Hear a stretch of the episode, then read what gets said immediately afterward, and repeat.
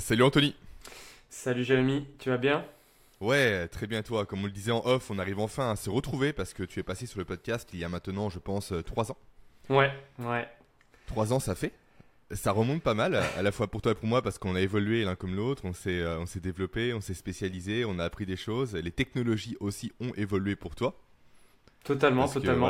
c'est vrai qu'il y a un vrai sujet euh, technologique avec ton approche.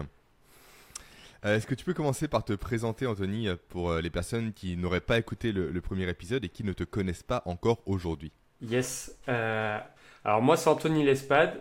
Je suis un ancien guide de voyage d'aventure, plutôt expédition polaire, reconverti dans le monde de l'entraînement mental et plutôt de la préparation mentale. Donc aujourd'hui, mon titre, c'est préparateur mental du sportif. Euh, j'officie dans, une, euh, dans un, écosystème de performance comme un centre de performance euh, à Bordeaux que j'ai cofondé avec, avec mes associés. et ma spécialité dans l'entraînement mental, c'est tout ce qui tourne autour du neurotraining et de l'entraînement cognitif. Et aujourd'hui, j'accompagne plus particulièrement des athlètes, athlètes multisports, pour répondre à leurs objectifs, que ce soit sur des plans de préparation mentale, d'entraînement cognitif ou les deux. Et donc, comment tu. Euh, quelle est la part des neurosciences? Tu parles de neurotraining, forcément, neuro, je pense que c'est neurosciences en toute logique, sauf s'il y a un terme que je ne connais pas qui se résume par neuro. Donc, euh, comment en fait tu euh, allies neurosciences et entraînement? Pourquoi les neurosciences sont intéressantes à développer dans l'entraînement sportif? C'est quoi la plus-value? Alors, je suis rentré dans cet univers-là via la préparation mentale. Donc la préparation mentale, il y a beaucoup de concepts de, psychologie, de psychologie du sport, de développement euh, personnel, euh, mais euh, surtout ce qui est vraiment scientifique et neurosciences à proprement parler, c'est certaines fois flou, mais c'est certaines fois flou aussi, c'est fait exprès. Donc il, me manquait une pièce du, puzzle. Et, donc je suis allé explorer ben, la science du cerveau qui sont les neurosciences et euh, comme je le dis souvent, j'ai pris un énorme, mur parce que je me suis retrouvé dans une science très complexe, très vaste, et j'avais du mal à l'appliquer vraiment terrain. Moi, ce que je voulais, c'était entraîner des athlètes, trouver des, protocoles à appliquer sur le, sur le terrain, pouvoir évaluer, pouvoir entraîner, pouvoir réévaluer. Et je tombais dans, dans tout un tas de, de données qui étaient ultra intéressantes, mais assez complexes. Euh, et donc je suis vraiment parti euh, aux bases pour comprendre les mécanismes du cerveau, donc euh, de l'étude du système nerveux, parce mhm. que quand on parle de neurotraining, ça englobe le système nerveux, l'optimisation du, du, système nerveux. et avant d'entraîner ce système-là, il faut aussi comprendre et, et l'évaluer. et donc je suis parti dans tout ce qui était la neurophysiologie, la neuroanatomie, et ensuite pour pouvoir découler sur le concept d'entraînement d'entraînement cognitif avec euh, tout ce qui en découle. C'était vraiment pour moi très important de comprendre le mécanisme, comprendre les fonctionnements, et on se rend compte que ben, dès que tu ouvres une porte, tu en ouvres une deuxième, qui en ouvre une troisième, et que finalement, tu n'es pas sur juste un champ d'application, mais que tout est connecté. Et finalement, toi, tu voulais juste entraîner le cerveau, mais tu te rends compte que tu deviens juste un entraîneur d'optimisation humaine, parce que tout est connecté, tout est imbriqué. Quand tu touches à quelque chose, ça active autre chose, et il y a toute une part de, de cachet. Et c'est ça vraiment qui, euh, qui, qui m'anime parce que cette complexité et ce, cet univers-là où, où tout, tout, nous dépasse, euh, mais, mais à la fois on sait aussi beaucoup de choses. Et c'est ça que je trouve euh, très, très pertinent. Et, et aujourd'hui, les neurosciences ont, ont une dimension très dominante, même si à proprement parler, il faut quand même vraiment ciblé sur des, euh, sur des thématiques de niche pour pouvoir avoir de l'applicable sur le, sur le terrain parce que aujourd'hui c'est la grande mode, euh, on parle du neuro dans tous les sens. Euh, si on veut faire du, neuromarketing, on peut. Si on veut faire de la neuropub, on peut. Si on veut faire du neurotraining, à X choses, X thérapies. Donc c'est devenu à la mode tout l'univers de, de la neuro. Tu dis trois choses super, euh, super justes. Je me permets de reprendre un peu la parole. Euh, tu parles effectivement de cette notion de complexité de neurosciences. Et c'est vrai que c'est un vrai combat, je pense, que tu mènes et que je mène moi également, cette notion d'arrêter de surcomplexifier un domaine pour le réserver à des experts. Et c'est vrai mm. qu'il y a un vrai sujet par rapport à ça, je trouve, parce que les neurosciences ont fait des, euh, des, découvertes fantastiques au niveau de la compréhension du cerveau, chez l'enfant, chez l'adulte, au niveau de l'apprentissage, au niveau des besoins du cerveau, au niveau de la physiologie et j'en passe. Sauf que malheureusement, à cause de la barrière du langage technique, ces connaissances-là ne cascade pas dans le grand public. Hmm. Et je trouve que c'est un vrai problème. Et on est un peu dans. C'est un exemple que je cite très souvent, mais dans l'exemple des défilés de mode, où des créateurs de mode font des pièces de mode pour d'autres créateurs. On est là pour impressionner ses pairs. Et non pas pour apporter vraiment de la valeur à un public. Et c'est vraiment un, de mes chevals de bataille, c'est vraiment dire ok, ça paraît complexe, ça n'est pas tant que ça, il y a une surcouche de complexité qui laisse sous-tendre et, sous et comprendre pardon, que c'est complexe. Alors qu'on peut vraiment tirer des leviers concrets et actionnables de ces études qui sont dans un jargon malheureusement habitable de prime abord. C'est vrai que c'est un vrai travail à faire et je te remercie de, le faire aussi à ton niveau en vulgarisant, en expliquant des concepts euh, avec des mots simples et des concepts parfois compliqués, mais avec des métaphores, des anaphores, des analogies pour les comprendre plus efficacement.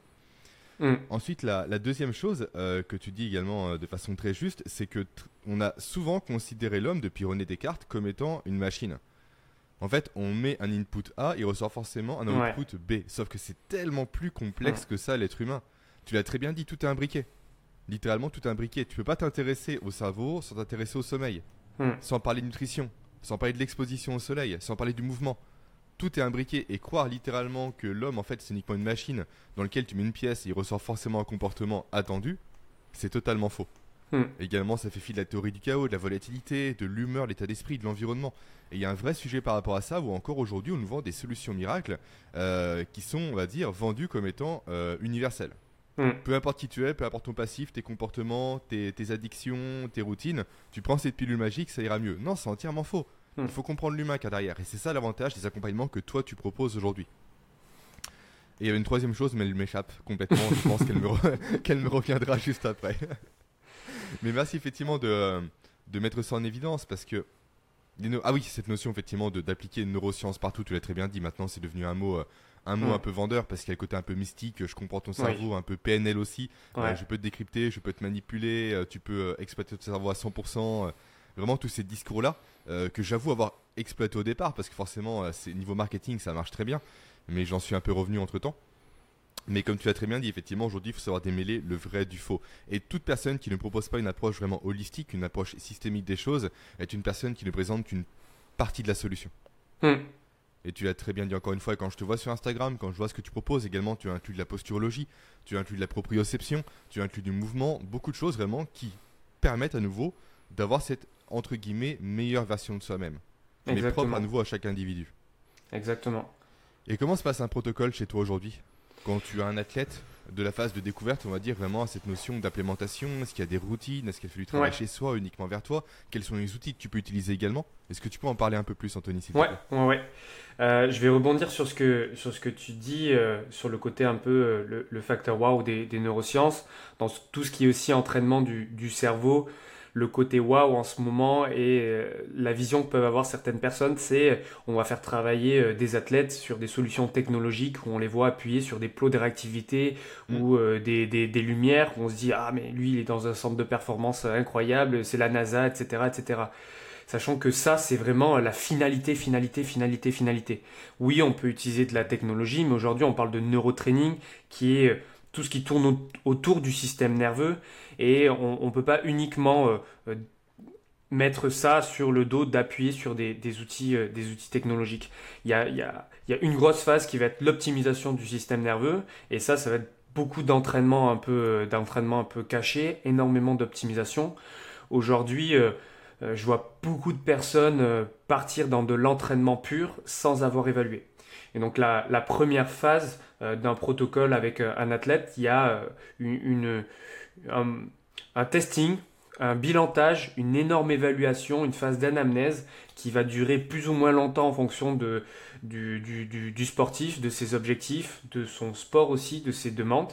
Et donc là, je vais faire multiples évaluations dans divers, dans divers domaines, dans divers champs d'action, qui passent de ben, l'évaluation, juste la phase de, de, découverte, de tisser un lien, où là, on va pas forcément être dans le vif du sujet, où moi, je vais pouvoir poser des, questions, apprendre à connaître la personne que j'ai en face de moi.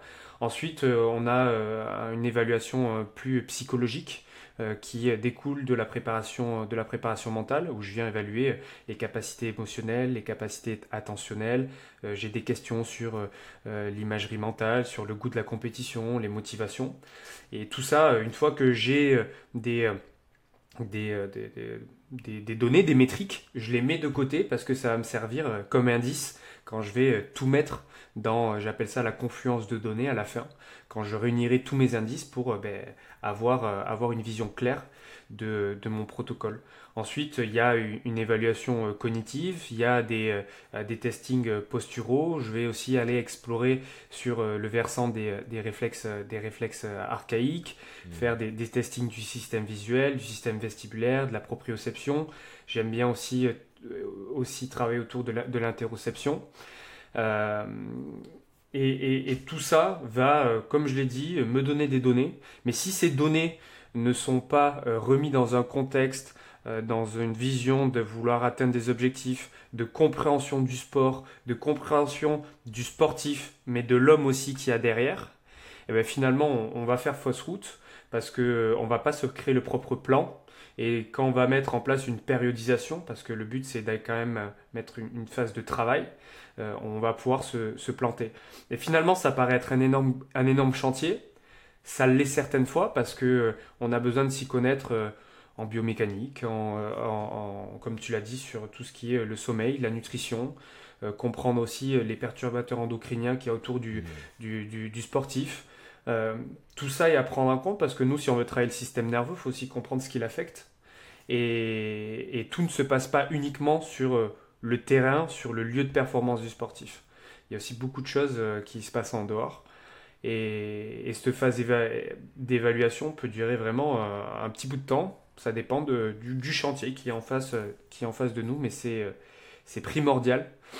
Euh, et, avant de, vouloir travailler sur des applications, ben, il y a plein de notions à remettre en avant, comme tu l'as dit, notamment sur la notion des récepteurs sensoriels, du mouvement, de la respiration. Et, ça, ça va être vraiment des, bases. Et une fois qu'on a évalué, le but, c'est quand même de travailler des fondations solides. J'aime beaucoup ton approche. Euh, après, je suis pas neutre parce qu'elle rejoint vraiment la mienne, donc euh, je vais pas trop la critiquer. ça serait bizarre de m'auto-critiquer par ton prisme.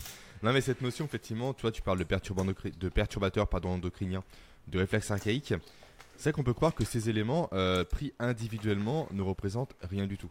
Et c'est le cas en soi. Si tu as que des perturbateurs endocriniens, endocriniens pardon, euh, c'est pas si dramatique, ton corps peut compenser. Hmm. C'est pas le mieux, on est bien d'accord, mais ton corps peut compenser. Mais à nouveau, c'est le cumul de ces choses-là qui pose problème. Et en fait, ton corps, bah, de façon générale, notre corps, il est constamment exposé à des problèmes aujourd'hui. Un téléphone portable, par exemple, qui est sur un bureau, qui perturbe l'efficacité hmm. parce qu'on le sait. Littéralement, le cerveau veut le prendre, donc quand on lutte, on perd de l'énergie pour ne pas le prendre, justement. Les perturbateurs, c'est pareil. En fait, c'est un tout petit peu d'énergie qui à chaque fois est dilapidé pour lutter contre des phénomènes qui sont extérieurs et qu'on ne connaît pas, qu'on ne maîtrise hmm. pas et qu'on n'identifie pas. Sauf que quand tout ça s'est cumulé, les perturbateurs, une respiration qui est non pas nasale mais qui est buccale, une mauvaise posture, un téléphone portable, euh, des ondes également potentiellement venant d'un compteur des montres connectées, ouais. Complètement. Euh, pareil, une Apple Watch, c'est bête, mais hmm. des bijoux aussi, plusieurs bijoux et des métaux différents peuvent poser problème. Une prise qui n'est pas connectée à la Terre. Hmm. Plein de choses au final qui paraissent effectivement, quand on les prend isolément, insignifiantes, qui n'ont pas d'impact réel, mais dès, dès lors qu'elles se cumulent, ça peut faire la différence au niveau sportif comme au niveau également euh, d'un entrepreneur qui veut performer. Une personne qui se concentre, qui n'arrive plus à se concentrer parce que tous mm. ces facteurs viennent l'amoindrir dans ses niveaux d'énergie et forcément qui dit un corps qui a moins d'énergie, d'un corps qui est moins concentré, moins motivé et qui va chercher davantage à manger, à se distraire plutôt qu'à travailler. Donc c'est une vraie approche. Et également cette approche par la base me plaît beaucoup parce que tu remets déjà les éléments de base avant d'ajouter des outils. C'est un peu la méthode via negativa de Nassim Nicolas Taleb. Mm. On commence par mm. supprimer ce qui ne va pas avant d'ajouter des éléments positifs. Si on veut mm. faire un régime, on commence par supprimer le burger avant d'ajouter la salade. C'est exactement pareil. Donc tu as entièrement raison, je pense, de cette démarche de OK, j'analyse ce qui va, ce qui va pas. On commence par supprimer le maximum de choses qui ne vont pas avant d'ajouter des tests, des outils, des protocoles beaucoup plus complexes qui risqueraient potentiellement, si on les met d'entrée de jeu chez l'athlète, de plus le stresser qu'autre chose. Hmm. Parce que la base n'est pas saine encore une fois. Il y, a, vraiment aussi une approche de l'entraînement de l'invisible. Les, sportifs ne euh, le, perçoivent pas, cette, cette dette d'énergie. Euh, ne perçoivent pas qu'il y, a des choses qui vont leur coûter de l'énergie. Et, le corps, lui, va faire ça, va, au contraire essayer de tout leur cacher, compenser, pour que, que le sportif ne voit rien. Et eux, si on part sur le plan de la psyché, le retour du sportif, ça va être, bah, mais là, j'ai eu un trou dans mon match. Ah, mais c'est vrai que ces mois-ci, j'ai du mal à rentrer dans mes compétitions. Mais ah, ça doit être moi, ça c'est que moi. c'est, c'est... Ils n'arrivent pas à, comprendre, on leur a jamais expliqué, c'est culturel aussi. Hein. on leur a jamais expliqué tout ça. mais ils ne, comprennent pas qu'ils sont dans un univers qui n'est pas le leur. Ils sont dans la plupart dans dans une, dans une démarche de performance et de vie dans un endroit qui n'est pas euh, foncièrement euh, fait pour eux euh, et, de leur amener une vision sur la, possibilité de se reconnecter à son, à son soi intérieur et d'avoir une vision un peu plus primaire, un peu plus sapien, un peu plus archaïque, en leur amenant des notions comme ça, ça peut être des fois compliqué. Euh, parce qu'on vient casser aussi énormément de, croyances. Euh, euh, mais, totalement, la, vision d'être face à énormément de, choses qui t'attaquent autour de toi quand tu es dans une pièce, c'est le cas. C'est vraiment vrai. C'est indolore, on le sent pas au niveau de l'énergie, mais c'est une accumulation à la fin où on est tellement dans des environnements qui sont ultra effervescents, qui veulent attirer notre attention quoi qu'il arrive, que euh, quand oui, on veut essayer de d'optimiser euh, le petit pourcent à la fin qui fera la différence, on va s'attaquer à ces, euh, à ces, à ces choses-là. Mais, mais rien que, comme tu l'as dit, aller à des basiques, hein, refaire sortir les athlètes de chez eux, qu'ils aillent se promener, qu'ils aillent marcher pieds nus, qu'ils aillent écouter la nature, la regarder, la sentir. C'est tout un tas. On peut faire de la prise d'information en allant regarder de l'herbe et pas uniquement faire de la prise d'information en regardant des, des plots lumineux. Et, ça, souvent, ils sont, on est tellement dans un spectre d'ultra, ultra performance que des choses simples, on les, on les, on les oublie. Euh, est-ce que tu constates à ton niveau également euh, un problème de. Euh, comment dire au niveau visuel, au niveau de la zone, vraiment de la sphère visuelle de tes athlètes, mm. parce qu'effectivement, comme tu le dis très bien, aujourd'hui, malheureusement, on est de plus en plus déconnecté par rapport à la nature, et mm. constamment, notre champ de vision est ultra étroit. Ouais. Parce que les athlètes, etc., les personnes lambda, on est souvent devant des écrans, comme c'est le cas actuellement vu qu'on se mm. parle. Les écrans sont à quoi? Sont à 50 cm de nous. Ils sont face à nous. Du coup, la vision mm. périphérique, qui est super importante pour chaque être humain, mais encore plus quand tu es sportif, forcément elle se perd parce que le corps humain qui veut économiser de l'énergie va supprimer les fonctions qu'il juge comme étant inutiles. Mm. Et forcément, quand on est dans la nature, on travaille cette vision-là. On regarde les arbres autour, potentiellement un oiseau s'envole, on va le regarder, on va le hmm. saisir, ce qui n'est pas le cas dans un bureau dans une maison. Du coup, est-ce que tu remarques que toi, à ton niveau, effectivement, une défaillance au niveau de la sphère visuelle de tes athlètes? Et si oui, comment tu l'as fait pour, euh, comment tu fais pour la retravailler en quelque sorte, pour la remobiliser? Ça, c'est euh, un, grand oublié aussi de la, de la performance. Je suis, euh, je suis tout le temps surpris du nombre d'athlètes qui n'ont jamais consulté un orthoptiste, par exemple.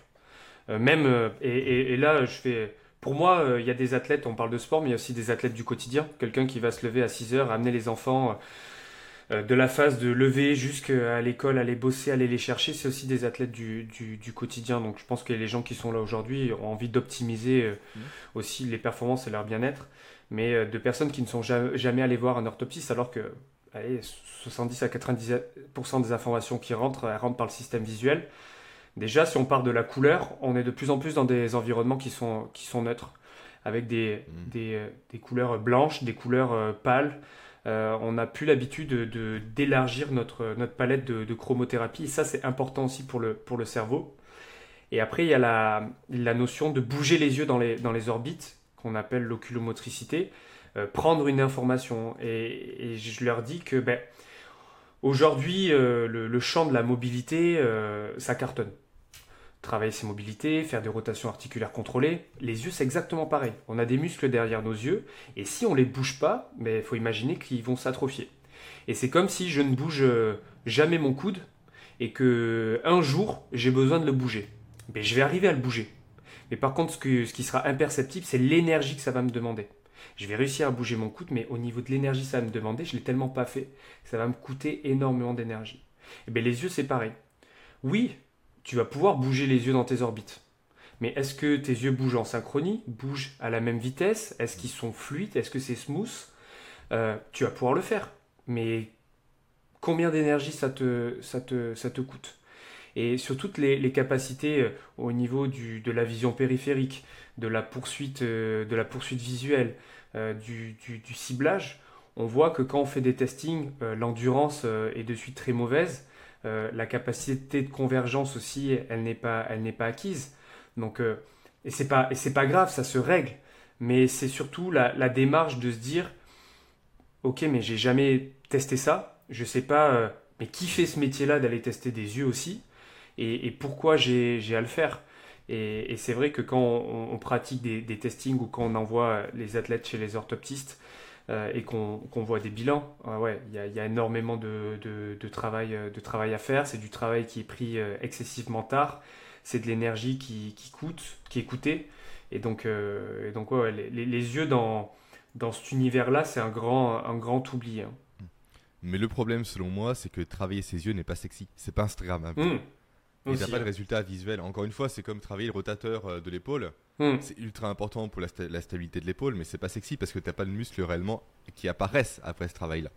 Mais je te rejoins 100%. À mon niveau, j'ai été encadré par un posturologue formé par Matt Boulet, que tu dois connaître, je pense, de l'Institut IP. Euh, et euh, avant, bah, justement, j'avais un problème de convergence. Mon œil gauche avait une convergence moins bonne que l'œil droit. Et concrètement, ça se traduisait par le fait que je me cognais tout le temps. Mais toi, pour moi, vu que c'était le cas depuis tout petit, je me suis pas posé la question. Pour moi, j'étais comme ça de nature, toi. Jusqu'à m'en rendre compte, travailler ça, et en fait, je ne me cogne plus aujourd'hui. C'est bête, mais je ne me cogne plus du tout. Mm. Et c'est vrai que tu dis, ok, à 30 ans, te cogner, c'est pas grave, ça fait des bleus, des blessures, des cicatrices, c'est rien. Arriver à 60, 70, 80 ans, ça peut être vraiment délétère. Mm. Tout ça à cause, entre guillemets, d'un œil. Ouais. Mais comme tu l'as dit, tout vient des yeux.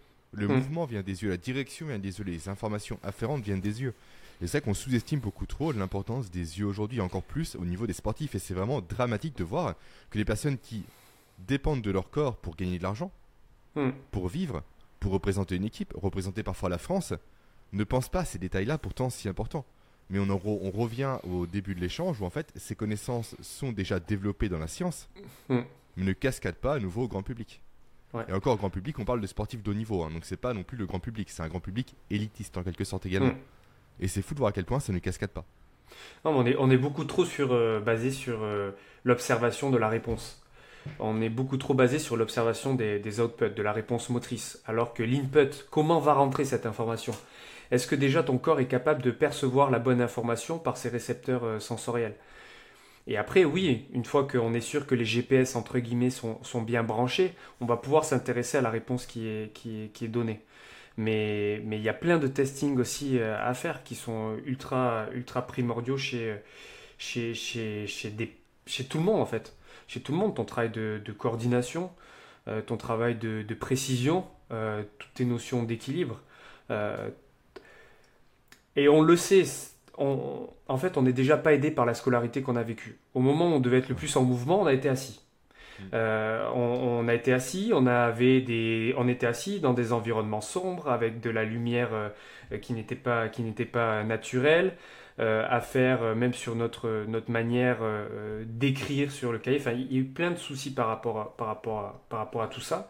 Donc, arriver à l'âge, adulte où on doit faire des métiers qui nous demandent certaines fois de l'activité, ben, on est totalement perdu puisqu'on tout ce qui devait être tout ce qui pour certains a été acquis durant l'enfance été des acquis durant, euh, durant l'adolescence et toute la scolarité. Donc euh, on a l'impression de se redécouvrir un nouveau corps avec de nouvelles capacités.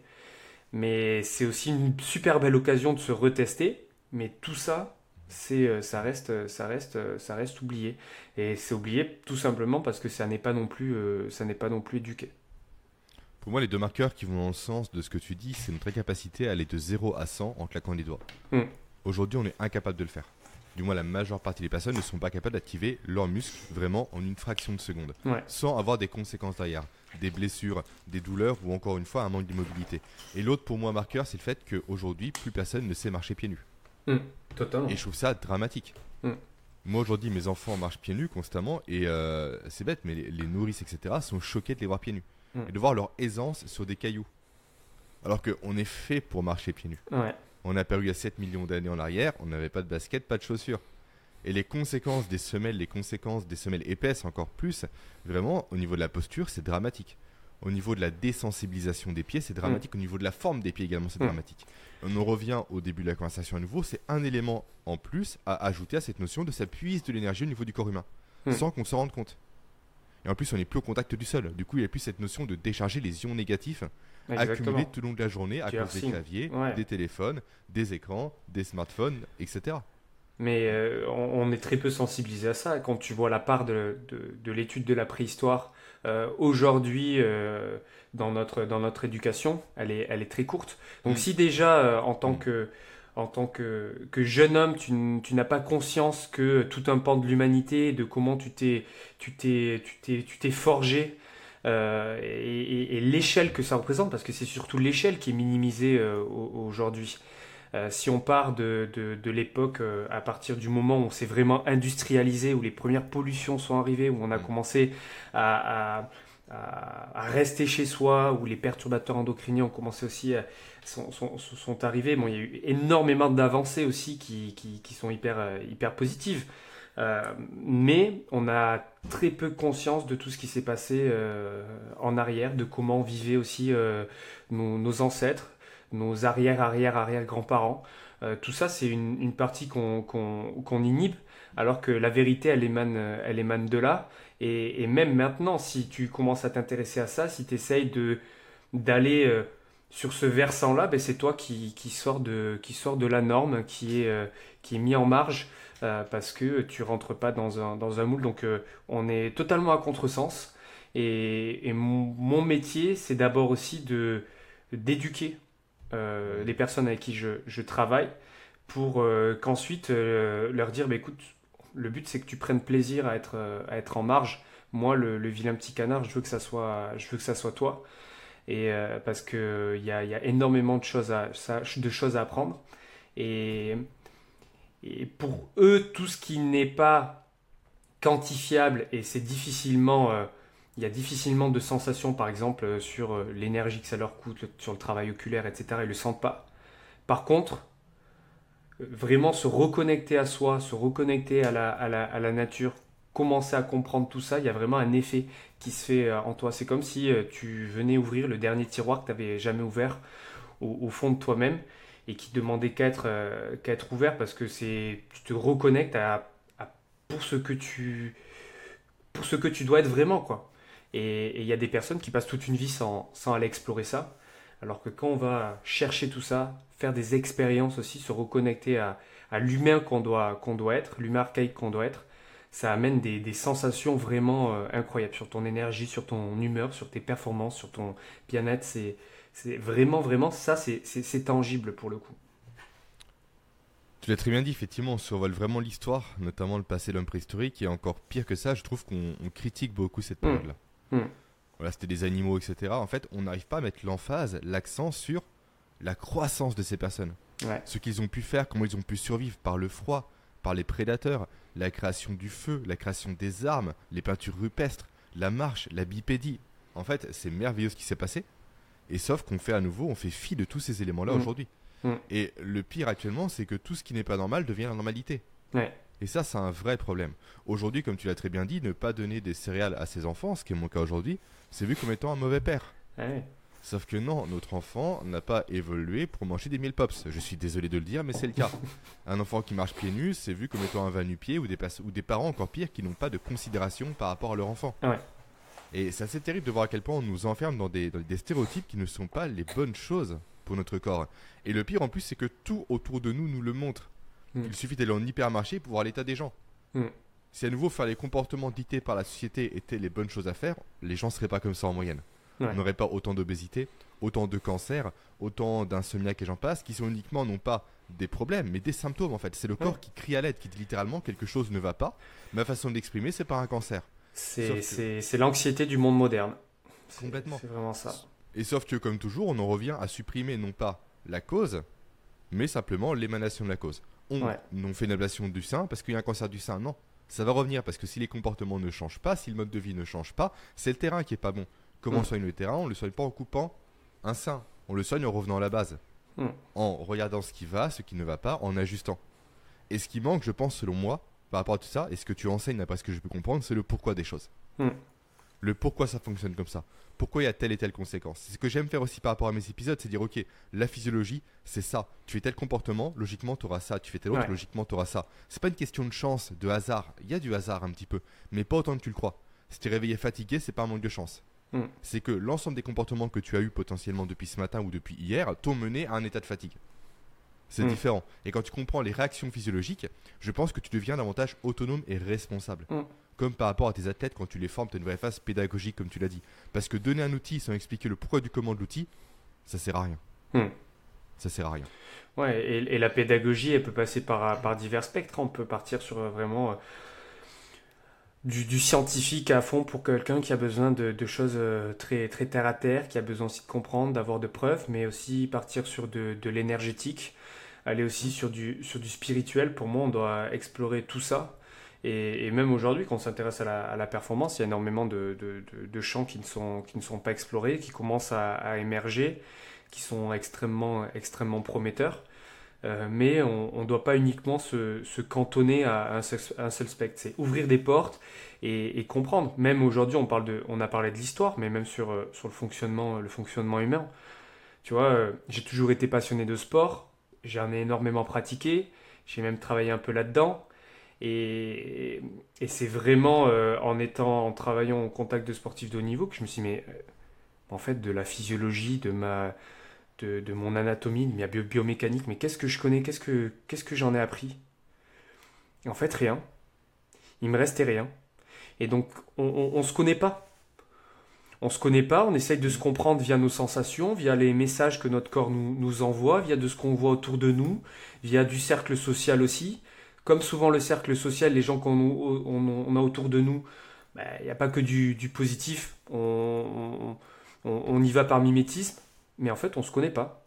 Et, donc, il y a aussi cette part d'éducatif à faire. Je suis vraiment un jardinier, euh, je plante des graines, et puis euh, elles germeront, euh, elles mettront le temps qu'il qui, qui, faudra, pardon, avec, les, sportifs. Mais il y a quand même un manque de, un manque de conscience, de conscience, de conscience corporelle, de, de conscience de, de, soi et de, de, qui on est vraiment. On s'intéresse beaucoup à ce que font les autres mais on ne se connaît même pas, nous, dans notre physiologie, dans notre anatomie, dans notre base de mouvement, dans notre rien que la pyramide de l'apprentissage, comment on, est parti de zéro pour arriver à la cognition. Mm. on ne le sait pas. Le nombre de personnes qui, bon là ça arrive un peu, mais qui connaissaient même pas les réflexes archaïques. Moi avant de m'y intéresser, jamais entendu parler. Même quand j'en ai reparlé à mes parents, quand ils ont été voir le pédiatre, oui, on a vu qu'ils faisaient des choses, mais il y, a des choses qui sont mises qui sont mis sous table, alors pour moi, c'est d'une dominante incroyable. Et le problème en plus, c'est que tu parles des réflexes archaïques, le pédiatre en teste quelques-uns. Déjà pas tous, hein. souvent ça mm. se limite à, un moro, etc. C'est assez basique. Bah, et sous, il n'y a pas de suivi. Parce que, ok, il les a maintenant, est-ce qu'il les a intégrés? C'est ça quand même la deuxième étape. Les savoir, c'est important. Il y a beaucoup plus de personnes qui les ont que de personnes qui les ont intégrés, malheureusement. Et on se trouve être des gens comme ma grand-mère, où dès lors que je la touche, vraiment, c'est à nouveau, hop, le mot qui se déclenche, j'ai peur, etc. Et à nouveau, on perd de l'énergie au quotidien. Le bruit. Avec ces réflexes-là qui sont pas mis en place, qui sont pas intégrés par le système nerveux. Et c'est un, vrai sujet également. Et euh, il y a un sujet qui m'intéresse, euh, et je vais te poser la question. La notion de dépendance au domaine, dont parle souvent Nassim Nicolas Taleb, par rapport à tes sportifs. Souvent, on remarque, je vais prendre l'exemple du yoga quand même qui est assez, assez parlant par rapport à ça, des personnes qui sont dans le yoga et qui limitent leur pratique du yoga, donc à savoir les respirations, les mouvements, l'état d'esprit, la philosophie et j'en passe, au tapis de yoga. Mm. Dès qu'elles arrêtent, elles en sortent, elles redeviennent des personnes, on va dire, classiques qui ne pensent plus à tout ça. Mm. Et il y a également beaucoup de sportifs, de, mon point de vue à moi, de ce que je peux en comprendre, de ce que je peux en voir, qui, pareil, vont s'étirer en entraînement, vont prendre soin d'eux, vont faire de la récupération active, etc. Et dès lors qu'ils sortent de la salle de sport, mm. c'est fini. Littéralement, c'est fini. En fait, ils dépendent vraiment du lieu pour faire des actions qui seraient bonnes pour eux au quotidien. Est-ce que tu le vois ça aujourd'hui? Et comment tu fais pour, si jamais c'est le cas, faire en sorte que tes athlètes, les personnes que tu accompagnes, maintiennent des pratiques bonnes pour elles en dehors du cadre du sport? Hmm. Mais c'est un domaine assez connu. Là, j'ai parti un peu sur la préparation mentale et c'est un mot que tout le monde connaît, c'est le travail de, la routine. Euh, le mot routine, il peut être euh, extrêmement péjoratif pour certaines, pour certaines personnes. Si on regarde la définition de routine dans, le dictionnaire, elle ne fait pas rêver. Donc il faut plutôt aller s'intéresser à comment le développement personnel, lui, euh, a cette vision-là. Euh, et tout simplement, si je prends l'exemple d'un footballeur, je dis mais toi tu, performes, tu es performé sur 90 minutes, mais est-ce que ta journée elle dure que 90 minutes? Hmm. Et, en fait, ils ont l'impression que mais dès qu'ils mettent leur tenue de sportif, c'est un autre E. C'est un, E avec une toute nouvelle capacité d'énergie, un E qui est capable de faire face à, tout ce qui se passe autour, alors que c'est la même personne que quand ils se sont levés. Et, quand on se lève, on a une jauge d'énergie qui va être euh, euh, extrêmement mise à mal par notre quotidien. Euh, et que si on ne met pas tout en, place tout un tas de processus pour nous protéger moi aussi pour, euh, pour performer. On va arriver sur notre lieu de performance aussi de bien-être, là si on part au, yoga, mais on, y viendra totalement affecté ou avec un, genou au sol. Et ça, encore une fois, c'est imperceptible. Et les gens vont dire Ah, mais aujourd'hui je suis pas bien, mais je suis... c'est vrai que là ça fait une semaine où je suis un peu fatigué, où je baille souvent, où j'ai des, des, des, des, coups de mou, j'ai du mal à me concentrer. Eux pensent que c'est eux.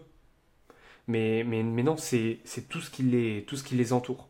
Et quand on remédie à ça, et c'est pas uniquement sur le moment, c'est un travail à prendre bras le corps, petit à petit, parce que c'est sûr que si on, commence, quand tu commences à t'intéresser aux, perturbateurs qui est autour de toi, bon, il te faut presque un jour pour t'en remettre parce que tu te dis mais comment ça se fait? Mais mais qu'est-ce que mais comment je vais y arriver? Et puis non, il faut y aller, il faut y aller euh, petit à petit. Il faut aussi euh, regarder ce que tu consommes le plus, ce qui est le plus facile à mettre en place euh, est-ce que tu, tu peux pas euh, commencer à acheter un filtrateur d'eau, par exemple, euh, si tu bois beaucoup l'eau du, robinet, comme tu as dit, remettre les prises à, la terre. Il y a des choses très simples qui sont possibles d'être mis en place, juste sur la qualité du sommeil aussi. Mais si c'est pas mis au quotidien, ça sert, sert, à rien. Parce que c'est vraiment l'image du château qui est en face de siège. Il y a une bataille, mais c'est un siège. Donc il y en aura d'autres. Et, tant que on n'a pas éradiqué euh, ce qu'on peut éradiquer, ben, il y aura toujours euh, un petit assaillant avec, euh, avec une, une, lance. Et dans le quotidien où l'on est avec le côté très urbain, la technologie qui ne cesse de prendre de place, je pense qu'il faut aussi accepter que c'est quelque chose qu'on va mener durant toute notre vie. Hmm. et c'est pas grave. C'est pas grave parce que euh, nos ancêtres avaient aussi des combats à mener. Nous, on a ce combat-là aussi à, mener. Peut-être pour tendre vers euh, partir vivre en, parfaite autonomie, euh, loin de tout. Hein. si ça peut être possible pour certaines personnes, allez-y, allez explorer ça. Mais c'est aussi se cantonner, c'est pas juste un moment, ça va durer aussi toute ta vie dans la direction dans laquelle on, on part. Donc prends-en conscience maintenant, essaye d'optimiser tout pour pas que ça soit une corvée de faire tout ça mais que ça rentre dans une, dans une, dans une routine, dans une démarche bah, d'optimiser ta, vie humaine. Parce que si tu t'intéresses pas et tu le fais pas, personne ne le fera à ta place. Au contraire, dès que tu vas ouvrir ton téléphone, et, euh, euh, on, va essayer de te vendre des, outils, euh, des outils plus pour mourir que pour survivre, quoi, entre guillemets. J'aime, euh, j'aime beaucoup ce que tu dis. En plus, justement, je voulais enchaîner sur la, notion des outils et c'est, euh, c'est le moment ou jamais, je pense. Ne vois-tu pas chez les personnes que tu accompagnes, moi c'est souvent le cas au niveau des directeurs, etc., que j'accompagne, une dépendance aux outils. Ah ça, ok, mon Apple Watch m'a dit que j'avais mal hmm. dormi, alors que je ressentais moi que j'avais bien dormi. Mais vu que l'Apple Watch me dit que j'ai mal dormi, du coup, au final, je ressens un mauvais sommeil, alors que de hmm. base, je n'ai pas ce ressenti-là. Est-ce que tu le vois toi aussi, cette notion de trop monitorer et de ne pas écouter réellement ce qui émane du corps? Ouais. de plus en plus connecté à son téléphone et de plus en plus déconnecté par rapport à ses physiologies. Ouais, il y a la conscience corporelle, c'est c'est un drame. Ressentir l'interoception, euh, c'est oublier. Et donc oui, en fait, euh, on va être monitoré comme tu as dit et on va plus, euh, plus être capable de se scanner, de, de s'écouter, de ressentir. Et, la sensation, c'est un entraînement. Hein. Je suis capable de ressentir, euh, quand j'ai un message de nociception, une énorme douleur parce que j'ai une fracture, ok. Mais le but, c'est de ressentir aussi euh, les moindres petites tensions, les moindres petites euh, vibrations. Et, c'est ça, être ancré aussi avec, avec, avec son corps. Et aujourd'hui, il y a plein de méthodes pour arriver à, se reconnecter, à sentir ce qui se passe, ce qui se passe en, en soi. Et nos besoins physiologiques, notre corps, il peut pas nous faire apparaître des SMS devant les yeux. Ça va pas, j'ai besoin de ci, j'ai besoin de ça. Donc, euh, il, pas encore. Donc, lui, il nous envoie des, sensations. Et on est totalement, on va totalement à l'encontre de, ces sensations-là. On les écoute plus. On, les perçoit, dès qu'on a une sensation, on la perçoit comme, mauvais. L'anxiété prend de plus en plus de place. Donc, comme on n'est pas à l'aise avec ce corps qui dit toc toc, j'ai quelque chose à te dire, eh bien, on va essayer de trouver de la technologie qui va nous mâcher le message. Et donc, euh, je comprends que dans une sphère de la haute performance, c'est des outils formidables. Euh, mais il faut être capable de marcher avec ces outils-là comme ne pas marcher avec ces outils-là. Donc euh, tous les, tout ce qui traque le sommeil où toi tu as l'impression d'avoir bien dormi mais tu qu'à 30% de repos, mais ça va, ça va avoir un impact sur ta journée, tu vas de suite te sentir fatigué. Tout ça, tout ça, tout ça n'aide pas et les personnes en fait au lieu de faire un pas après l'autre, vont faire euh, dix bons en avant, ne pas travailler à la cause et s'acheter de suite les dernières, euh, technologies. Et c'est ce qu'on voit aussi en entraînement euh, cognitif, c'est bah, de suite, je vais essayer d'entraîner mon cerveau avec la dernière des, technologies, alors que je ne sais pas ce que ça veut dire, je ne comprends pas ce que c'est, mais je vais être dans... Il y a aussi une, une boulimie de l'information, une boulimie d'avoir l'information le plus rapidement possible, de la tester, de l'outil miracle, alors que tout ça, ça, ça, n'existe pas. Hein. Il y a du travail derrière, de la mise en place, de la recherche qui, qui est souvent pas faite. Il y a une phrase que j'aime beaucoup et qui vient vraiment euh, compléter tes propos, c'est la phrase qu'un indicateur cesse d'être un bon indicateur dès lors qu'il devient un objectif. Mmh, mmh. Quand le nombre de pas n'est plus un indicateur mais un objectif à faire tous les jours, c'est plus un bon élément. Mmh. C'est plus un bon élément. Et tu le dis très bien, aujourd'hui, les gens achètent beaucoup d'éléments pour se rassurer aussi. Moi, je me rappelle d'un coach qui m'a, chez qui je me suis formé il y a quelques temps en arrière, qui parlait de neurosciences et qui est tombé carrément dans l'extrême d'acheter un casque pour analyser son cerveau en même temps que lui travaillait. Juste quid des ondes? Hmm. Vraiment, toi qui te dis expert en neurosciences, tu sais très bien que le cerveau humain fonctionne par des fréquences électriques. Hmm. Quid des ondes? Je ne sais hmm. pas pourquoi la caméra fait ça, peu importe. quid des ondes? Comment ça se passe? À quelle Dans quelle mesure tu vas pas détraquer ton cerveau à cause des ondes? Tout ça pour faire quoi? Pour récupérer quelques petites datas supplémentaires qui sont quasi inutiles. Commence par t'écouter. Commence par vraiment faire le travail par toi-même durant des millions d'années, on a vécu sans casque pour analyser le cerveau. De Vinci travaillait sans Notion, sans Trello. Il, travaillait très bien. Mm. Donc en fait, au bout d'un moment, il faut arrêter d'être dépendant par rapport aux outils, arrêter de croire également que l'outil est la solution. Parce que beaucoup de personnes se disent Ok, maintenant je vais me prendre une Apple Watch, c'est bon, je me ressaisis. C'est bon, je repasse à l'action. Mm. Non, là on est sur une motivation qui est non pas intrinsèque mais extrinsèque. Ça ne mm. tiendra jamais la route. On devient dépendant de l'outil, donc forcément ça crée plus de stress que de bénéfices. Et par rapport à un sportif, on va boucler par rapport à ton domaine de prédilection. Qui dit stress dit production de cortisol. Qui dit production de cortisol dit baisse de, euh, des ressources en cholestérol et dit moins de hmm. testostérone. Hmm. Parce que la testostérone est produite grâce également au cholestérol. Et la testostérone est essentielle chez le sportif, également chez l'adulte normal. Et quand on voit le déclin actuel de la testostérone, de la fertilité, etc., comme tu l'as dit au départ, tout est vraiment intriqué. Hmm. Tout est lié. On ne peut pas dissocier l'être humain. L'être humain, c'est pas des morceaux d'organes par-ci par-là. Hmm. Tout est vraiment lié ensemble. Chaque élément que tu vas toucher aura des incidences sur le reste. On ne peut pas isoler un organe, un muscle, une partie du cerveau. Ce n'est pas possible. Et on est euh, lié et aussi lié à notre, à notre, monde, euh, à notre monde extérieur. Et ça, les gens ne le perçoivent pas, non, ne le perçoivent pas non plus. Hmm. Bah, c'est vrai que les gens pensent que la peau est une barrière. La peau est une hmm. surface d'échange. Exactement. Ni plus moins. Il n'y a rien de plus poreux que la peau. Ça laisse passer les bactéries, ça laisse passer le soleil, ça laisse passer la lumière, ça laisse passer l'air. Tout passe par la peau. Et c'est la raison pour laquelle, quand on prend un savon ultra toxique, je suis désolé, mais on met des éléments toxiques sur sa peau, des perturbateurs directement sur sa peau. Ouais. Déjà, j'ai une surexposition qui vient de je ne sais où. en tout cas, effectivement, tu remarques toi aussi cette notion de dépendance au domaine par rapport à tes athlètes, et c'est un vrai fardeau chez moi aussi. Cette notion de ok, on est dans le cadre de l'accompagnement, on est ensemble, tout va très bien, mais dès lors qu'on en sort, on arrête. Ouais, et puis il leur faut euh, de l'outil matériel.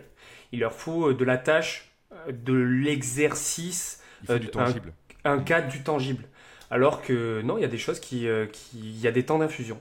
Il y a des choses, il y a des temps d'infusion, il y a des concepts qui auront besoin d'infuser, il y a des, des réflexions qui auront aussi besoin d'être d'être faits et ça prendra du temps. Il n'y a pas d'outil, il n'y a pas d'outil magique, vraiment pas. Il peut y avoir des énormes prises de conscience qui changent ton prisme, mais l'outil magique comme tu comme tu te l'attends, le côté ah ben tu vas me sortir ta ta, mallette de biohacker et tu vas me donner cette fiole là et je vais aller mieux, ça existe, ça n'existe pas, ça n'existe pas. Bah, en soi, ça existe. On peut, mais du coup, on contracte une dette par rapport au vivant qui va forcément se payer. Hmm. Moi, durant deux ans, j'étais accro à la caféine par manque de sommeil à cause de mon fils. Je contractais une dette par rapport au vivant et je l'ai payé. On ne doit pas être endetté par rapport à la nature. On ne peut pas hmm. l'être parce que forcément, ça va se payer un jour ou l'autre. si le corps est fatigué, il faut pas prendre du café. Le café, c'est hmm. quand on est en forme, pour être encore plus en forme, mais pas pour masquer un problème. Parce qu'il y aura des conséquences forcément à court, moyen et long terme. Je suis d'accord, ouais. Et ça, c'est constamment le cas. Contracter des têtes par rapport au vivant, ne pas s'exposer au soleil, ne pas respecter son corps, ne pas écouter sa physiologie. Au bout d'un moment, ça se paye. Hmm. C'est obligatoire. On ne sait pas quand, mais ça va forcément se payer un jour ou l'autre. Sachant que c'est un peu, euh, c'est un peu comme Pokémon, quoi. Toutes les, toutes les réponses et les super réponses pour certains Pokémon sont cachées dans la nature. Hmm. Et, commencer à aller euh, explorer et capturer de nouveaux aliments, essayer de capturer de nouveaux, euh, j'aime pas trop ce terme, mais super aliments, et, les tester sur, sur soi, tout est dans la nature et, aller euh, explorer euh, le, champ de la naturopathie, etc. Toutes les réponses sont, aussi, euh, peuvent être aussi là. Tu parles de d'alimentation également, sportif que tu encadres. Ouais. autre question, souvent on se dit que le sportif c'est une personne qui, qui prend soin de lui. Est-ce que tes sportifs que tu encadres, sans balancer de nom, mangent bien. Du mange bien, on regarde des connaissances qu'on a aujourd'hui, parce que manger bien, ça veut tout rien dire. Mais voilà, respecte réellement les besoins de leur corps et des aliments qui sont bruts naturel et idéalement bio. Ou est-ce que c'est pas du tout le cas? Il y a quand même une avancée, mais c'est plus de la nutrition, euh, de la connaissance de nutrition euh, de par la fitness, euh, de la connaissance de je sais que je dois manger du poulet, du riz, que vraiment s'intéresser à, l'aliment, l'aliment, l'aliment brut, quoi. je dirais qu'à à 60-70%, la nutrition, elle n'est pas bonne vraiment. Euh, quand on voit euh, comment sont nourris euh, les sportifs, mais surtout les jeunes sportifs, puisque l'éducation elle se fait là, qui sont dans les centres de formation, dans les CREPS, dans, les, dans, les, dans les pôles espoirs, tout ça, on se rapproche de la, de la, de la cantine, tu vois, du, du, CEF, de la cafétéria. Donc il y a beaucoup de choses aussi qui, qui partent, qui émanent de là. Mais de s'intéresser vraiment à la, à la, à la, à la nutrition à euh, les super pouvoirs de, de, chacun des, des aliments, euh, très peu. Très peu. C'est devient. Euh, c'est plutôt. Pour certains, au lieu que la nutrition soit un outil, ça devient une obsession. Mhm. Parce que beaucoup de sport va remettre en cause le poids. Il y a beaucoup de sport aussi de, de, de poids. Mais le, le, le, côté d'aller gratter, d'aller comprendre pourquoi je mange cet aliment-là, pourquoi cet aliment-là, lui, peut répondre à mes problèmes-ci. Pourquoi, lui, cet aliment-là, il a ses super vertus. Euh, tout ça, on en est quand même, euh, quand même loin. Donc oui, je parle de nutrition, mais c'est vraiment de l'éducation. Et puis, euh, quand j'ai déjà assez de boulot avec ce que je dois traiter, moi, je, je, délègue énormément dans mes mmh. accompagnements d'aller, que ce soit l'ostéopathie, euh, s'il faut aller chez l'orthoptiste, mais aussi chez le, chez le naturopathe, chez le, chez le diète. C'est vraiment créer un écosystème autour du, du sportif. Je m'assure que chaque expert est quand même, on partage la même vision euh, holistique. Euh, mais ouais, la nutrition, c'est, c'est omni, omniprésent, quoi. Mais comme toujours, la vision de la nutrition, malheureusement, chez les sportifs, ça a été mon cas au début quand j'ai commencé la musculation, etc c'est uniquement une vision euh, macro, non pas macro global, hmm. mais des macro-calories. C'est hmm. ok combien de calories j'ingère, peu importe ce qu'il y a derrière. Du coup, on arrive sur des excès comme le euh, IFI Feature macro. Ou ok, si je mange une pizza mais je rentre dans mon total calorique, c'est pas grave, c'est bon pour moi. Et c'est qu'on fait fi de cette notion déjà de micronutriments qui est très importante, cette notion aussi de matrice des aliments qui est essentielle, et cette notion aussi de synergie entre les aliments. Parce que quand tout se mélange dans le bol alimentaire, si les bonnes combinaisons alimentaires ne sont pas respectées, la digestion va en pâtir. Quantité digérée vs euh, ingérée, quoi. Il y a hmm. ça aussi, effectivement, oui. Et du coup, on en revient sur la notion aussi de porosité de l'intestin. Hmm. Est-ce que le microbiote interne est bon ou non? Est-ce que l'assimilation est bonne ou non? Et est-ce que aussi tes capacités digestives sont bonnes ou non? Hmm. Parce que si tu mets 8 heures à digérer, au lieu d'une personne, tu n'en mets que 3, entre guillemets, et je résume, c'est pas vraiment ça, au niveau de l'énergie dépensée, ce sera pas pareil. Exactement. Donc on a à nouveau sur un élément supplémentaire qui vient s'ajouter à la liste des choses qui te font perdre de l'énergie au quotidien. Hmm. Et comme tu le dis, le combat, il est chimique et invisible en fait. Exactement. Parce qu'on ne s'en rend pas compte. C'est hmm. terrible. Et c'est qu'un élément aussi tout bête, moi que j'aime beaucoup mettre en place, et j'insiste dessus, et les gens aujourd'hui ne le font quasiment pas parce qu'ils ne voient pas le bénéfice, c'est d'aller marcher le matin au soleil. Ouais, totalement. Mais les, les, Bon, c'est un énorme, c'est un énorme marché, hein, le comment on s'endort. Hmm. C'est hyper présent chez beaucoup de monde. Comment je m'endors, comment je m'endors, comment je m'endors, quel processus j'ai pour mettre sur le comment je m'endors. Tout le monde a, a, développé sa petite routine sur ah, ça, c'est ma méthode d'endormissement. Mais personne ne pense à comment je me réveille. Alors que le comment je me réveille va euh, foncièrement euh, ben, euh, impliquer le comment je m'endors. c'est une boucle. Hein. Et, et, oui, l'exposition, euh, l'exposition euh, comme tu fais, euh, c'est se mettre en, mouvement très tôt, très tôt le matin, s'exposer, avoir de, de, la lumière qui rentre dans nos yeux, si possible aussi le faire, le faire, le faire pieds nus. Il faut aussi comprendre. Et ça, ce qui est intéressant quand on parle d'exposition, c'est que ça te demande aussi à t'intéresser aux saisons. Et quand tu t'intéresses à la luminosité aux saisons, ben, tu te reconnectes un peu plus à ton environnement. Parce qu'on on, on fait 365 jours de l'année en fonçant la tête baissée, on voit des fois même plus les saisons changer. Et, tout ça aide aussi à énormément de choses, à se reconnecter comme on, en parlait. Hein. Je disais, ma compagne est experte en sommeil, justement. Elle était insomniaque durant 15 ans de sa vie. Maintenant, elle aide les insomniaques à quitter l'insomnie de façon naturelle. Et c'est vrai qu'elle met vraiment l'emphase sur le réveil, parce que c'est le hmm. réveil qui est prédictif d'un bon sommeil. Totalement. Mais très souvent, on limite, comme beaucoup de choses, aux éléments proches. Je dois m'endormir, hmm. c'est qu'est-ce que je fais avant le sommeil? C'est ça. Ah, il faut couper les écrans J'ai pas envie. T'aurais pas plutôt des petites mm. lunettes avec des filtres jaunes à la place qui m'aideraient Ça marche pas pareil, quoi. Mm. Et c'est qu'à nouveau, les gens s'y connaissent les bonnes choses à faire et ne le font pas. C'est assez terrible. Parce que la douleur n'est pas assez présente. Mm. C'est également un vrai problème. À l'époque préhistorique, t'avais un tigre face à toi, il fallait te défendre. Tu le savais, t'avais pas le choix sinon tu mourrais. Aujourd'hui, t'es devant un écran, ta vie n'est pas non plus en danger. Et du coup, ça crée à nouveau beaucoup de petites choses qui viennent t'amoindrir te fatiguer, ruiner ta santé, mais qui ne sont pas urgentes encore une fois. Et ça aussi, c'est un vrai souci parce que les gens ne font pas de corrélation entre l'ensemble des mauvais comportements qu'ils ont eus durant des années ça. et la maladie qui apparaît 20 ans plus tard. Exactement. Et d'où on revient à ce discours de j'ai pas de chance.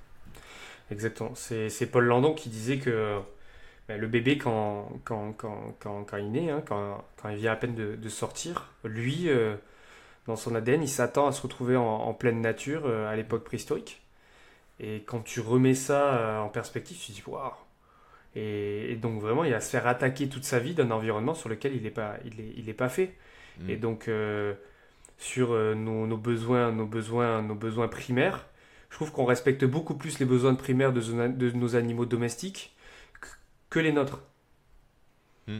Et, et, et, en fait, on est des mammifères. Hein et donc tous les dangers, etc. Comme tu as dit, la prise d'information, ressentir les choses, ressentir quelque chose qui va arriver, ce côté aussi énergétique, on en est, on en est, on en est coupé. Hein. Il y a tellement d'éléments, effectivement, même cette notion de, pasteur qui a, je mm. pense, sauvé beaucoup de vies, mais qui a détruit énormément de vies aussi, mm. avec cette notion d'aseptisation de chacun des éléments que l'on touche au quotidien, et le Covid n'a pas aidé. Mm. Combien de personnes, typiquement, moi je fais du Krav Maga, maintenant, Combien de personnes se mettent du gel hydroalcoolique à chaque pause À chaque pause. En fait, ces gens ne se rendent pas compte qu'ils détruisent le microbiote de leurs mains. Donc, en mm. fait, ils s'amoindrissent, ils s'affaiblissent beaucoup plus qu'ils ne se renforcent. Mm. Et on arrivait quand même sur des gens, dans le cadre du Covid, qui s'en mettaient carrément dans le nez, quoi. Ouais. C'est dramatique de voir à quel point, en fait, les gens pensent que moins on est exposé aux microbes, plus on est résilient. C'est l'inverse. Plus tu vas être exposé, plus tu vas être résilient.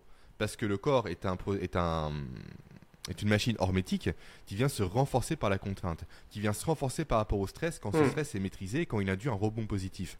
Et c'est la raison pour laquelle les gens qui vivent en campagne ont de bien meilleurs systèmes immunitaires que les gens qui vivent en ville. Hmm. Ceux qui restent des chiens, des vaches, des animaux qui se roulent par terre. Mais c'est ça la vraie vie. Exactement. Et comme tu l'as dit, la pratique de, de, de, l'hormèse est vraiment à, explorer. Ça doit être hmm. aussi euh, un petit programme que tu te mets en place. Comment je vais explorer des, stress de plus en plus euh, de plus en plus, de plus en plus gros, entre guillemets, mais de manière euh, progressive pour euh, créer une, une, adaptation, une adaptation positive. Mais déjà, bah, le mot stress est hyper, hyper connoté, hyper péjoratif euh, aujourd'hui. Et c'est ça que les, les, gens ont du mal à, mal à comprendre. Et on est enfermé dans des, dans des cocons, dans des cages, des cages dorées où on n'ose plus, euh, on, n'ose plus rien faire. Et comme tu as dit, le Covid n'a vraiment pas, n'a vraiment pas aidé à, tout ça. Je pense qu'il y a l'hormèse aussi, la volatilité aussi a vraiment mm. réhabilité parce qu'aujourd'hui on cherche la linéarité, sauf que la nature n'est pas linéaire, elle est volatile. Il y a constamment des imprévus et les gens aujourd'hui sont décontenancés dès qu'un imprévu arrive. Mm. Et encore pire quand c'est un signe noir, comme le dit Nassim Nicolas Taleb, comme la crise des subprimes et j'en passe. Ce que j'ai mis en place à une époque dans un de mes programmes, c'était un mélange entre volatilité et hormèse. En fait, tu tirais au dé chaque jour la contrainte que tu devais t'imposer. Une douche froide, te laver les dents sur une seule jambe, euh, marcher pieds nus, des choses comme ça pour vraiment inciter les gens à se dépasser. Hmm. Et ajouter cette notion de, de volatilité, non pas de linéarité. Parce que prendre une douche froide, c'est vrai que c'est bien pour le corps au niveau physiologique. Mais si tu fais que ça, durant des mois et des mois, ton corps va s'habituer. Du coup, ça redevient sa norme. Donc les bénéfices hormétiques vont disparaître.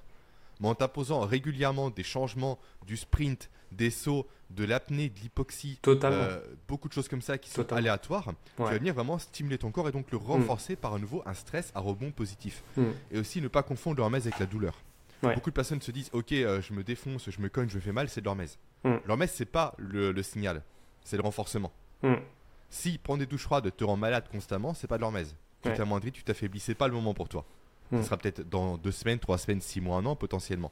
S'il n'y a pas ce rebond positif, il n'y a pas de bénéfice. Ouais. c'est le rebond, ce n'est pas la douleur, entre guillemets, ou le stress. Totalement. Mais euh, je rebondis sur la notion de, linéarité, de, tout droit. Il y a beaucoup de personnes qui, euh, qui disent Allez, euh, je me prends en main, je vais commencer par, par courir. Et donc, s'achètent aussi tout un tas de monde pour calculer une, une, fréquence, être sûr de respecter le, parfait tempo, le parfait rythme, d'être dans cette linéarité aussi on, on, fluctue pas. Mais le corps humain, il n'est pas fait aussi pour pour tout ça. Il n'est pas fait pour avoir de la linéarité, pour courir dans une ligne droite à un tempo euh, mesuré, tout le temps le même rythme. Il est fait pour avoir de l'imprévu, euh, du mouvement, des, phases de, de, sprint, d'accélération, de décélération, de surprise. Et on est aussi conditionné à ben voilà, avoir... Euh, on est dans la moyenne, on fait des choses de manière moyenne, des choses, comme tu l'as dit, droites, sans, sans sinusoïdalité, tout droit. Et, ça, c'est cruel. En fait, l'être humain est fait pour suivre ce que Nassim Nicolas Taleb appelle la stratégie des haltères. Hmm. C'est un extrême, l'autre extrême, pas de ventre mou. Exactement. Typiquement appliqué à la lecture, c'est J des bandes dessinées ou des livres scientifiques, mais pas de gala, voici et j'en passe. Ouais. Le sport, c'est pareil. Je fais soit une marche, soit des sprints. Et pas le petit footing dominical au final qui ne sert à rien parce que c'est hmm. un entre-deux inutile malheureusement. Hmm. Alors c'est utile quand tu trouves du plaisir, etc. Il y a forcément des bénéfices. Mais c'est c'est pas le plus utile. Le fait, l'être humain n'est pas fait pour faire un petit footing dominical. Il est fait soit pour marcher, soit pour sprinter, soit pour se battre, soit pour se reposer. C'est, tu fais ta, tu fais, si tu es dans un principe de, de, de, travailler en zone 2, etc., il y a, y a, vraiment énormément de, de bénéfices. Mais ouais, c'est que les, les opposés, les pôles, c'est, les pôles, ça, mmh. ça, fait peur. Ça fait peur. On ne sait pas ce qui s'y passe, alors qu'on est fait pour aller explorer. Et dernière question avant de, te laisser, parce qu'on avait dit une heure ensemble, donc on arrive bientôt à une heure. Comment tu fais toi pour euh, motiver tes athlètes? À implémenter tout ça Déjà, je pense qu'il y a une notion aussi déjà de y aller pas à pas. Comme tu l'as très bien dit, si tu imposes tout d'un coup, c'est comme nous avec ma compagne, c'est ça qu'on a beaucoup de connaissances en nutrition et j'en passe. Dès lors qu'on commence à trop parler à quelqu'un de nutrition, forcément, tu vois que la personne se bloque. Hmm. Juste, vas-y, étape par étape, tranquillement.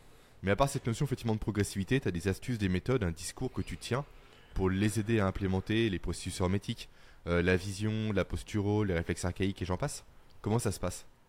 Euh, j'ai exploré énormément de, programmation à titre, à titre personnel. Je me suis fait coacher euh, pas mal de fois, donc j'ai pu observer aussi ce qui, ce qui fonctionnait et ce qui ne fonctionnait pas. Il y a beaucoup de sportifs, des fois 80% du travail, c'est juste de sentir une présence derrière eux, de sentir mmh. qu'il y a, a quelqu'un, et c'est pas juste un quelqu'un qui fait des points d'étape, c'est quelqu'un qui va être là de manière euh, vraiment prégnante. Et, ça, ça demande du travail pour, euh, le, thérapeute, pour le coach, d'être très présent. Mais quand le sportif sent qu'il y a quelqu'un derrière lui qui, est là possible pour... Et c'est de manière tout bête, hein, l'encourager, mais de sentir une présence, c'est des fois 80% du, travail. Il y a la progressivité, il y a aussi euh, la lucidité, d'avoir un programme qui est clair, des étapes qui sont définies.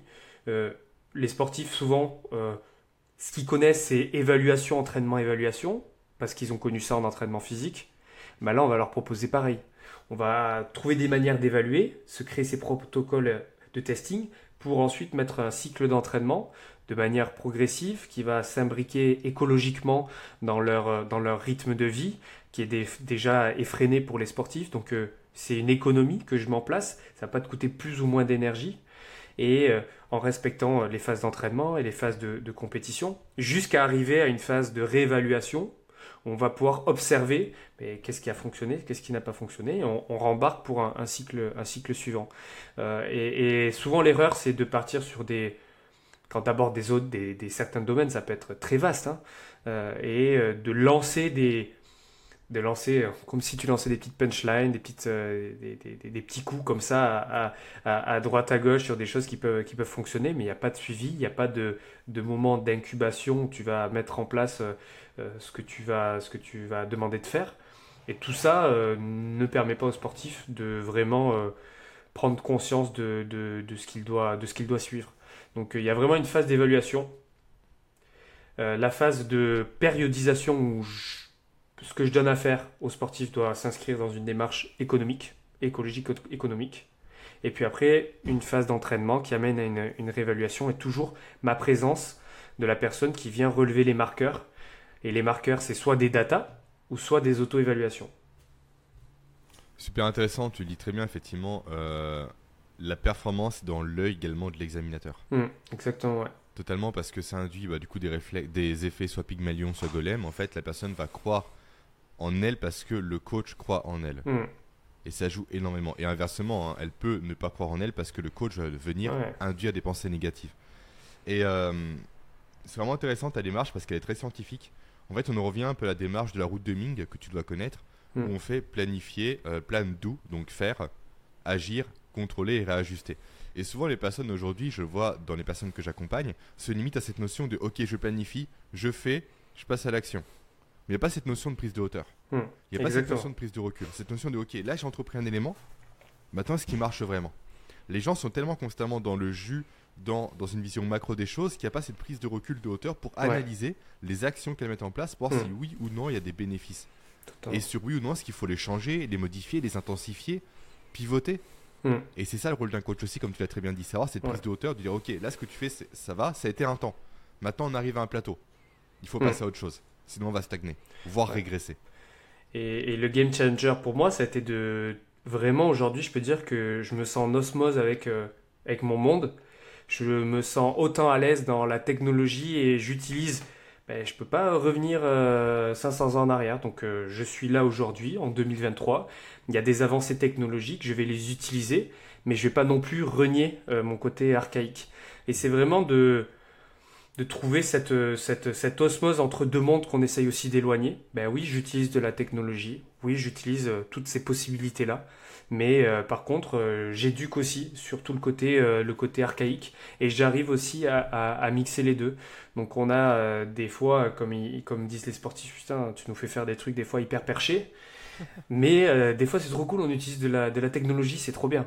Il y a énormément de data. Mais aujourd'hui, j'ai fondé un système où ben, moi, je m'y retrouve là-dedans. Et, et, je veux pas éloigner les deux parce que ben, je vis dans mon monde. On est en 2023, il faut que je fasse avec. Il y a plein de, de, Il y a énormément de positifs aussi à tirer de, de, de nos innovations. Hmm.